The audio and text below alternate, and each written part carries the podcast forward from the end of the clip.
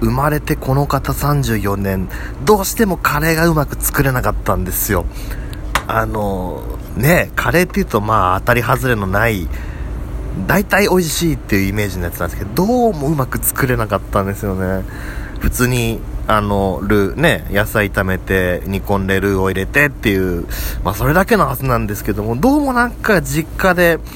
食べてるカレーのように作れなくて、んなんか、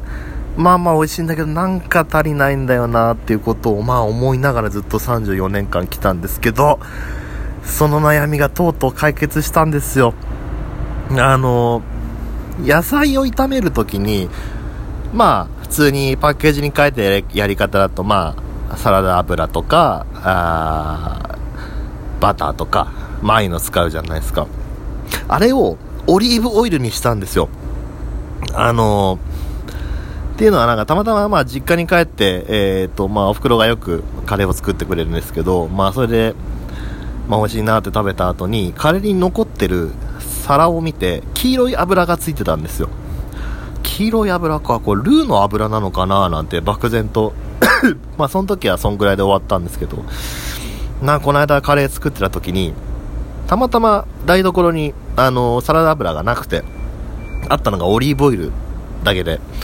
しょうがないな。オリオリーブオイルで作ってみるかとか思って。で、あの、作ってみたら、これが美味しかったんですよ、なかなか。あのー、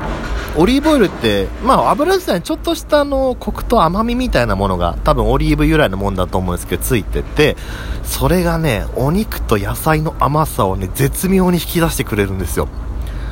あの、炒めてる時の香りもすごくいい感じだし、あの、カルディとかで売ってるちょっといいオリーブオイルなんか買うと、ちょっとね、ナッツの風味が、あのして、あの結構料理とかに使うとコクが出るんですよ。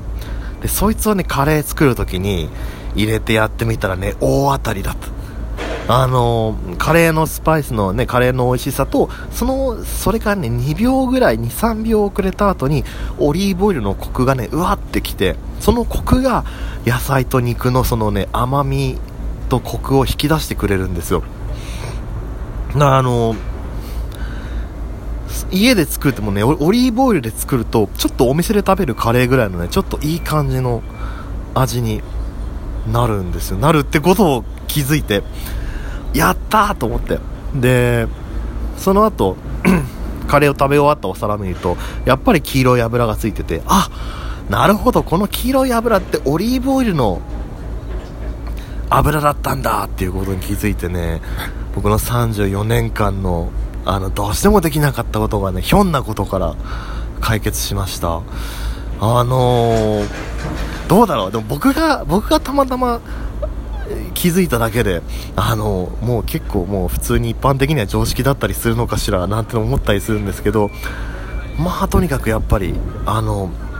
カレー作るときは、お家でカレー作るときはオリーブオイルで作ってみてください。あのー、いつもと違うちょっとコクが出て、すごく美味しくなるんで、よかったら試してみてください。